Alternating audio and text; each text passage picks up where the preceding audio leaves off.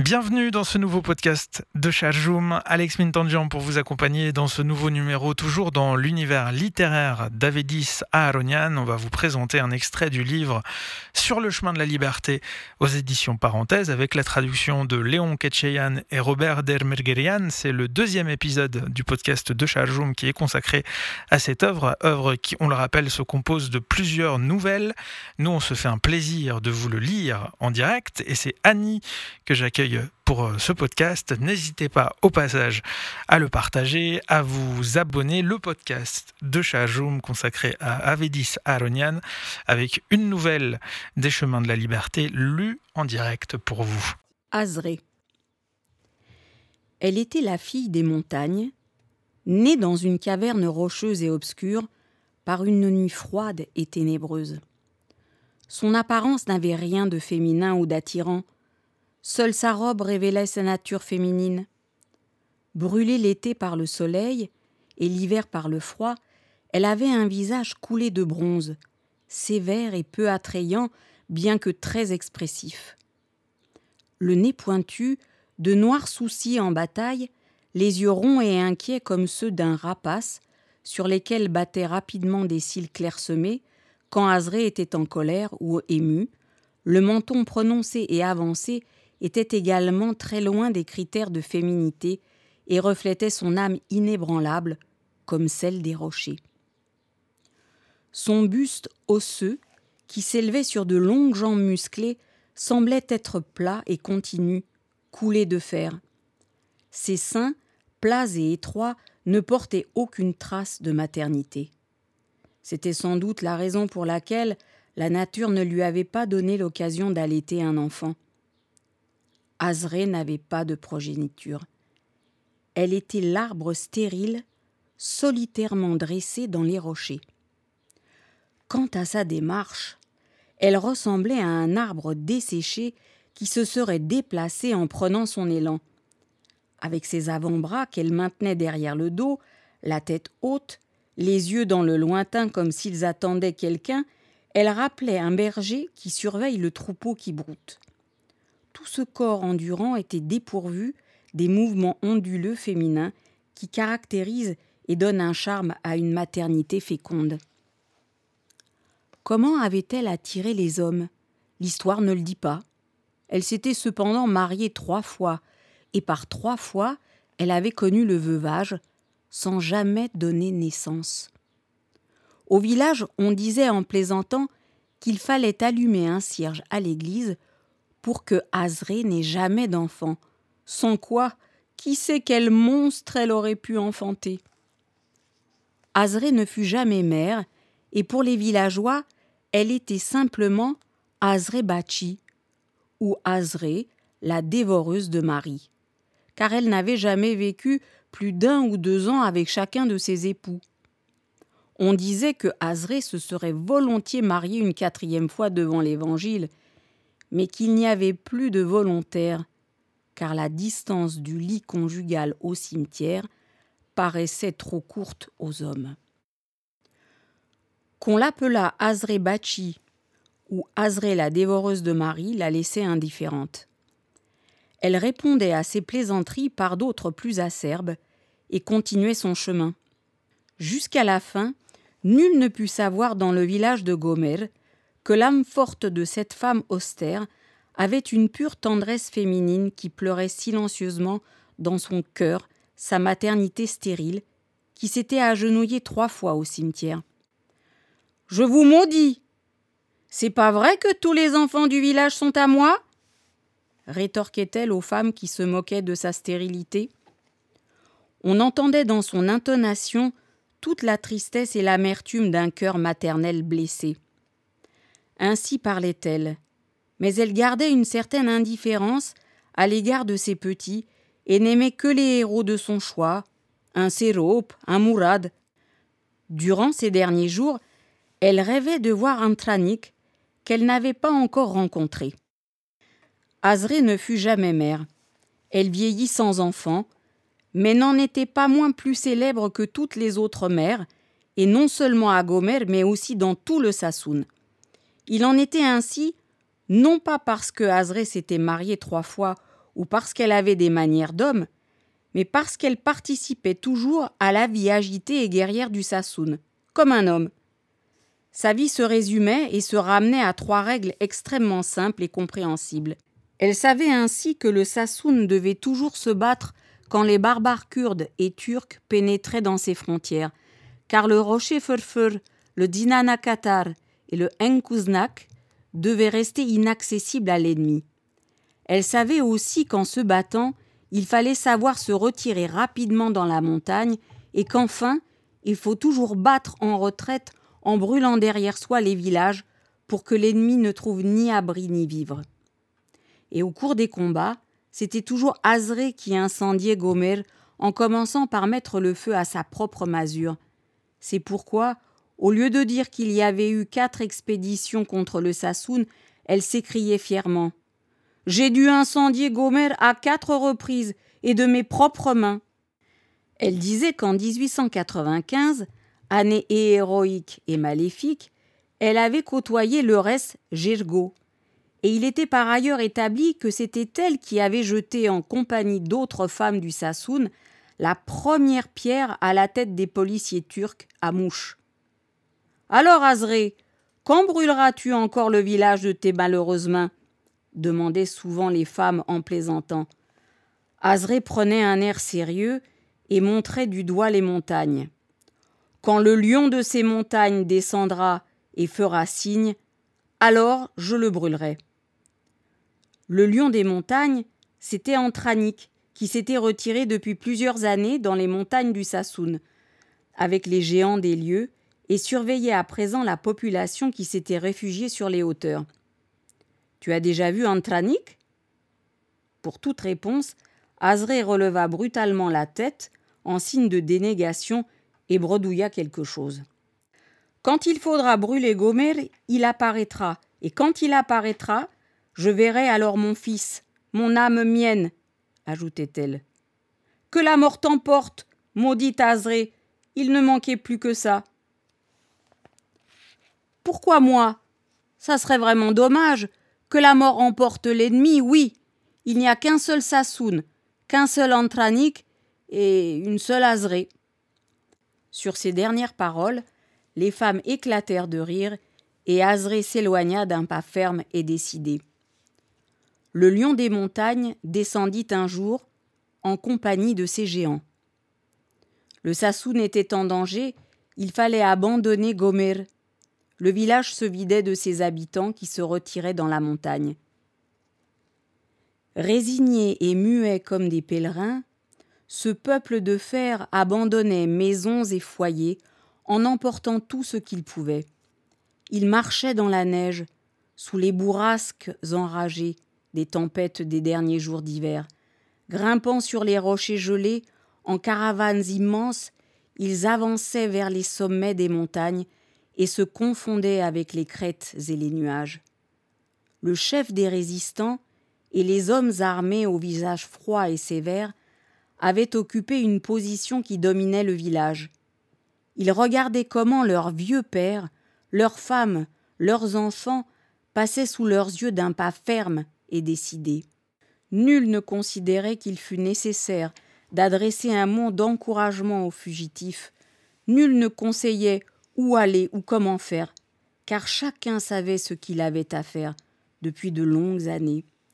C'était une façon réfléchie de se battre, femmes et enfants fuyaient avec les vieillards vers les sommets inaccessibles, tandis que les combattants, le fusil à la main et cachés derrière les rochers, étaient prêts à affronter l'ennemi. L'homme austère et pâle, qui se tenait debout au centre du groupe, releva la tête jusqu'à hauteur de son fusil et prononça deux mots seulement. Passez vite. C'était Antranik. Les vieillards ne manifestaient aucun signe de protestation, eux qui quittaient peut-être pour la dernière fois leur foyer ancestral, auquel tant de souvenirs étaient liés. Il n'y avait pas la moindre trace de larmes dans les yeux des femmes qui abandonnaient à l'ennemi tant d'années de labeur, au moment où la vie de leur mari et de leurs frères était sans doute en danger. Les enfants eux-mêmes restaient silencieux. Ils avaient froid ils s'agrippaient aux vêtements de leur mère et avançaient en tremblotant comme des fans vers les sommets enneigés des montagnes.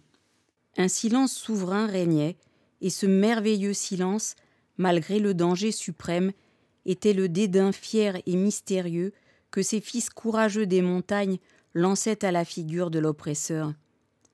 Les visages étaient si effrayés et le cortège sérieux à un point tel qu'on eût cru qu'il se rendait en pèlerinage au cœur de la liberté réfugiée sur un sommet inexpugnable.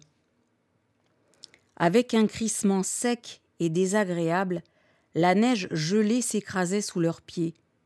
Ils glissaient quelquefois, se penchaient, se frayaient un chemin avec un bâton ou un écarissoir.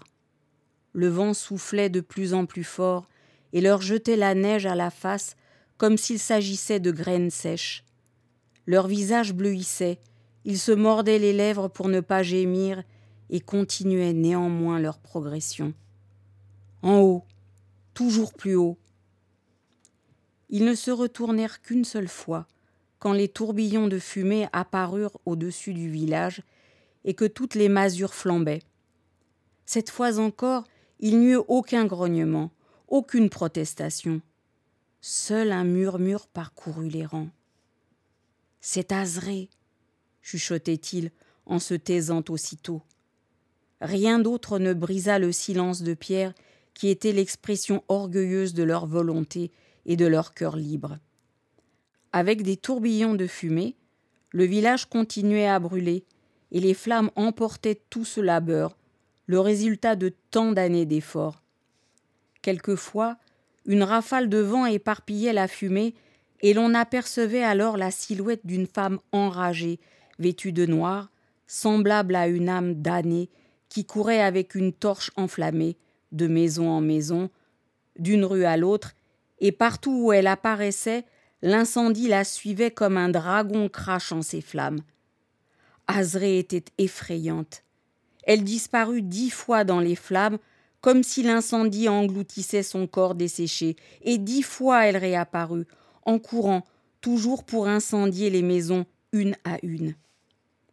Aligné derrière les murs des étables en ruine, au-dessus du village, le groupe armé était également silencieux. Dans une atmosphère tendue et les fusils bien en main, ce groupe attendait l'ordre du chef. Ce dernier, qui portait son chapeau en arrière, en présentant le front au vent froid, observait le lointain à l'aide de jumelles. Ils vont tuer la vieille, murmura-t-il. Le groupe regardait, toujours en silence. Et en effet, à quelque distance du village, une énorme masse noire qui s'élargissait comme un torrent avançait sur le plateau et s'étalait toujours davantage, en progressant de manière menaçante. C'était l'armée turque, et de nombreux barbares kurdes, des canailles par milliers, tous assoiffés de sang. Ils avançaient vers Gomer, vers le Sassoun, en ne laissant derrière eux que pillage et désolation. Pas un ne broncha en haut du village où se tenaient les braves. Seuls, les sourcils s'étaient froncés et les pupilles des yeux s'étaient rétractées pour mieux distinguer les mouvements de l'ennemi. Appelle-la, mon petit, ordonna le chef à un voisin immédiat qui se tenait debout près de lui. Ils vont tuer la vieille, ça serait fâcheux, ça suffit maintenant, il faut qu'elle s'enfuie. Un haïdouk cria de toutes ses forces. Azré, hey, Azré Et l'écho répéta Hey, hey, hey Hey ho entendit-on comme réponse. Et Azré jaillit du fond des fumées et des flammes du village. Cette vieille effrayante, vêtue de noir, roussie et défigurée, apparut et se mit à courir vers les hauteurs et le groupe. Elle était déjà toute proche. Mais voilà qu'elle s'arrêta un instant, sans doute pour reprendre son souffle. Elle se retourna et regarda fièrement et avec satisfaction la beauté de son œuvre destructrice. Puis, au lieu de continuer à monter, elle se prit soudain la tête entre les mains et reprit sa course à nouveau. Vers la vallée, vers le village en feu. Azré, hey, Azré appela la même voix. Il reste la maison du curé répondit la vieille. Elle disparut une fois encore dans les flammes et la fumée, et quelques instants plus tard, la maison blanche isolée à l'orée du village prit feu. C'était la maison du curé du village. Le chef des résistants hocha la tête et son visage sévère révéla un sourire. Ils vont tuer la vieille, c'est certain, grogna-t-il mécontent. Puis il reprit les jumelles. L'ennemi était proche. Ses premières lignes parvinrent au village et s'y arrêtèrent. Aussitôt après, le crépitement unanime des fusils se confondit avec le rugissement des flammes. Les résistants qui étaient plus haut, à l'abri, ne répondirent pas. La fumée leur cachait la vue. Ils étaient sur le qui-vive, le canon des fusils tourné vers l'ennemi. Ils observaient la fumée en silence. Azré était oubliée. Dans les flammes et sous les balles de l'ennemi, elle était condamnée. Après une petite hésitation, l'ennemi contourna le village et l'un de ses flancs apparut à droite du village. Feu tonna la voix puissante et sévère du chef. Les fusils des haïdouks retentirent simultanément et la détonation commune résonna dans les montagnes, tandis que désemparé, le front de l'ennemi battait en retraite. Feu à volonté L'ordre se répétait. Il n'y avait plus de répit. C'était une lutte sans merci. Les balles sifflaient à travers la fumée et les flammes du village. Cette innombrable armée, grinçant des dents, apparaissait tantôt à gauche, tantôt à droite, comme un dragon désorienté, et à chaque fois elle battait en retraite sous les balles du petit groupe perché. Allez, frappez votre madar. Sourp Arperig vous protège. C'était Azré derrière les combattants. Quand et comment cette vieille sans pareille était-elle arrivée là? Nul ne le savait, et pas un ne trouvait le temps d'y songer. Feu tonnait le chef, et l'écho des montagnes répercutait l'ordre qui résonnait. Bien, Antranik, bien, répétait la vieille à chaque salve. Elle courait en tous sens, d'une position à l'autre, en cherchant à reconnaître son fils, le lion des montagnes, mais ne pouvait le trouver et n'osait le demander aux braves combattants. Elle entendait bien dans le groupe la fière voix qui donnait les ordres au feu, mais elle n'arrivait pas à déceler qui était le chef. Il n'y avait que des haïdouks qui se battaient tous, avec une ardeur égale. C'est pas une chose à faire, ça, s'écria soudain Azré. Tu as le buste à découvert. Elle alla aussitôt soulever une énorme pierre et l'amena en peinant pour la placer devant un combattant, en un lieu où le mur était trop bas. Elle se pencha, mais laissa soudain échapper la pierre. Elle recula en titubant, tomba à la renverse comme une masse, tendit les bras et resta immobile. Azré une balle l'avait atteinte en pleine poitrine. Sa vue se couvrit d'un voile sombre et son corps s'étira en longueur. Celui que Azré voulait protéger se pencha et prit tendrement la tête de la vieille pour la poser sur son genou. Azré. De l'eau, dit-elle dans un souffle. On lui donna à boire. Les yeux entr'ouverts, la vieille tendit les mains. Elle cherchait manifestement quelqu'un Qu'est-ce que tu veux, Azré?